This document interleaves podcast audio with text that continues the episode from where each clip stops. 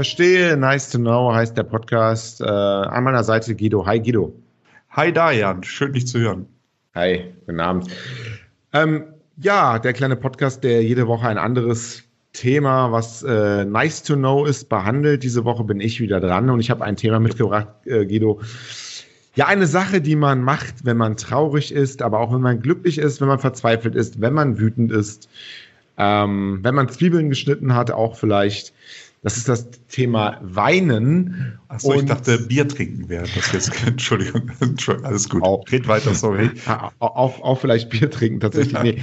Es, ist, es ist das Thema Weinen und die Frage, die sich mir gestellt warum weinen wir überhaupt? Denn jetzt mal so, also alles hat ja irgendwie so einen Zweck. Also wir haben Flag, wir haben Nieren, Lungen, wir haben Auge, wir haben irgendwelche Nerven und so weiter.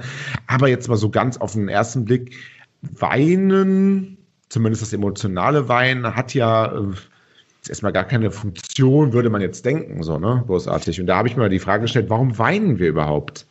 Welchen evolutionären Vorteil hat man, wenn man weint? Genau. Und es ist ein spannendes Thema, weil, ähm, ja, kommen wir gleich zu. Erstmal äh, einleitend müssen wir sagen, ähm, und das habe ich gerade schon so ein bisschen angedeutet, es gibt verschiedene Arten von Tränen.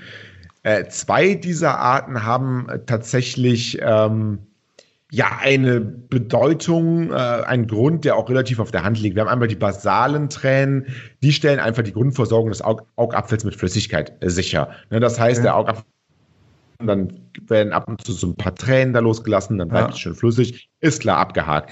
Ja. Dann haben wir die Reflextränen, die das Auge vor äußeren Reizen, Wind, Rauch, Staub und so weiter schützen. Das heißt, da ähm, dringt was ein und dann, ähm, dann weint man. Dieser Fremdkörper, sage ich jetzt mal im weitesten Sinne, da auch wieder rausgespült wird, mhm. auch gekauft. Äh, ist klar, ne? Das ist soweit mhm. in Ordnung. Aber jetzt haben wir die emotionalen Tränen. Also die vergießen wir dann, wenn, wenn große Gefühle im Spiel sind. Also ja, wenn es besonders freudig ist, wenn es besonders traurig äh, ist und so weiter. Und da haben sich schon seit Jahrhunderten Wissenschaftler überlegt, ja, warum ähm, weinen wir? Und zum Beispiel ähm, Charles Darwin ist äh, ja allen da draußen auch ein Begriff, ja. hat gemutmaßt, dass Weinen schlicht und ergreifend der äh, Kommunikation dient. Das heißt, es hilft, Emotionales zu verarbeiten. Es ist ein Ventil für Druck, Stress, äh, zum Spannung abbauen und auch, dass andere Menschen sehen, hey, dem geht's irgendwie nicht gut. Da müssen wir irgendwie kommunikativ rangehen, damit der Mensch wieder aufgerichtet wird, als dem Menschen wieder gut geht. Denn nur wenn es dem Menschen gut geht, ja, ist der Mensch ja dann auch irgendwie voll funktionsfähig, ist alles in Ordnung. Okay.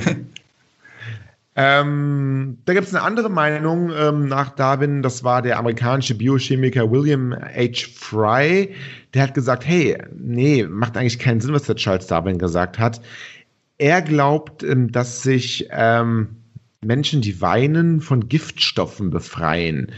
Das ist ähnlich wie das Schwitzen, wo ja auch Giftstoffe ausgeschieden werden, dass man weint, um ähm, Giftstoffe quasi abzugeben, die sich dann durch diese negativen Emotionen vielleicht dort viel ähm, mehr anstauen. Äh, ja, das ist eine andere Theorie, eine andere alte Theorie. Also muss ich ganz kurz mal, also das ist, wäre eine aktuelle Schutzreaktion des Körpers? Nein, eine, eine aus Urzeiten noch, oder?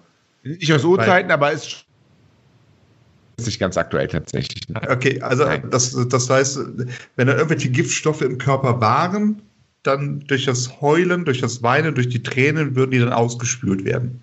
Genau. Das ist genau. eine, eine Theorie, okay. Das ist ja. eine Theorie und ähm, für diese Theorie spreche zum Beispiel, und das ist auch belegt, ähm, dass man, wenn man in, unter Mikroskop sich Tränen anguckt, Mhm. dass diese emotionalen Tränen, also die wir, die ich ja eben angesprochen habe, also wenn man irgendwie traurig ist zum Beispiel, ja. sich von der Zusammensetzung unterscheiden, als wenn man weint wegen zum Beispiel äußeren Einflüssen. Also ich weine, weil mir Rauch ins, äh, irgendwie ins Auge geht, ja. dann sehen die Tränen, obwohl sie erstmal gleich sind für, für, für, den Betrachter, sind die Tränen unter dem Mikroskop anders aufgebaut als Tränen, die jetzt vielleicht haben, wenn sie Titanic gucken, die sie damals halt gleich hatten, als sie Titanic geguckt haben, das erste Mal. Ja. ja. Ähm, Diese, dieser Unterschied ist aber, und da sind sich deutsche Augenärzte wohl oder die Vereinigung deutscher Augenärzte sicher, ähm, diese Unterschiede sind vernachlässigbar. Also man muss nicht davon ausgehen, dass wirklich Giftstoffe ausgeschieden werden, auch wenn da vielleicht ein paar mehr Giftstoffe bei diesen Tränen drin sind, als bei Tränen, die wir durch Rauch oder so weiter haben. Okay.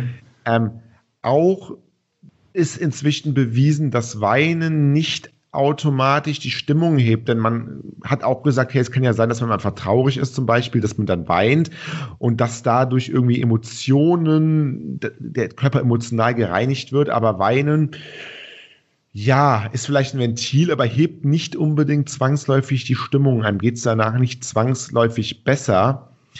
Ähm, aber es ist schon, also selbst aus der eigenen Erfahrung, ja. Es ist aber schon ein Löser irgendwie, oder? Es ist ein Löser, aber, ja. aber, aber, aber, es ist, es verdrängt das, sagen wir mal, es verdrängt das Problem wohl erstmal nur, weil man erstmal mit diesem okay. Weinen beschäftigt ist okay. und es jetzt nicht unbedingt das Problem jetzt dauerhaft, äh, dauerhaft löst. Ähm, es ist tatsächlich so, dass bis heute diese ähm, ja, gefühlsbedingten Tränen rätselhaft sind. Wir kommen also heute zu keinem endgültigen Ergebnis.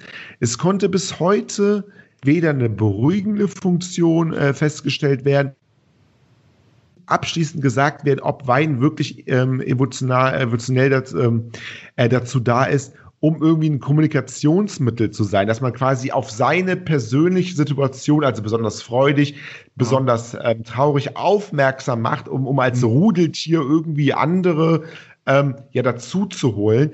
Das sind mhm. alles ähm, äh, Theorien, aber es konnte tatsächlich bis heute nicht abschließend geklärt werden, warum wir tatsächlich weinen. Also warum wir emotionale Tränen weinen. Mhm. Die anderen Arten von Tränen ähm, die ich nie geklärt habe, also diese Reflextränen oder ja, diese basalen Tränen, die, die kann man erklären, klar, ja, aber die emotionalen Tränen ist bis heute ein Rätsel. Das ist, es ist ja irgendwie witzig, also interessant, äh, dass so, so Alltagssachen, ja gut, ich hoffe, äh, du heulst nicht jeden Tag und die Zuschauer hoffentlich auch nicht, aber es ist halt doch eine Sache, die jedem mal passiert, ob nur häufiger oder, oder seltener, ähm, noch nicht erforscht. Und das ist genau das gleiche mit dem Gähnen. Es gibt auch über das Gähnen Theorien, die möchte ich jetzt nicht ausführen, das ist nicht das Thema. Aber das hat man, das hat man wirklich jeden Tag, dass man gähnt.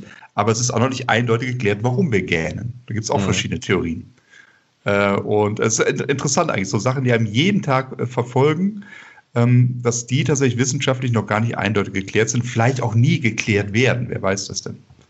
Äh, ja, also Wein ist hier auch auf jeden Fall das emotionale Wein ist ja auf jeden Fall, und das kann man mit Bestimmtheit sagen, ist auch ein Stück weit was Anerzogenes, was Kulturelles.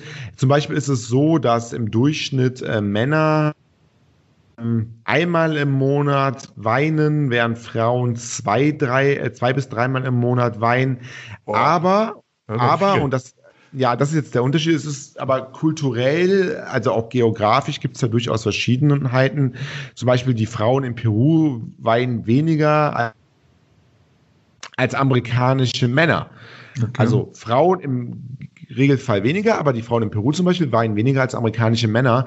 Also man kann schon sagen, ähm, dass es auch natürlich ein Stück weit was antrainiertes ist, wer, wo, wie, wann, wieso, wie oft weint.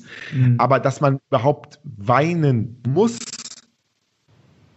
wenn man irgendwie ähm, traurig ist. Also man hätte, es hätte ja genauso gut antrainiert sein können, wenn man traurig ist, weiß ich nicht, halte ich die Hand auf die Herdplatte. Das ist einfach so, ich halte, oder weiß ich ja. nicht, aber es ist ja, man weint ja, es ist ja irgendeine Reaktion, die kann man, ja. man kann ja nicht jede Funktion vom Körper irgendwie äh, triggern, ähm, ja. großartig. Man kann, ich kann jetzt nicht anfangen, aus dem, aus dem Auge zu bluten, weil ich traurig bin. Man, es kommen halt Tränen raus.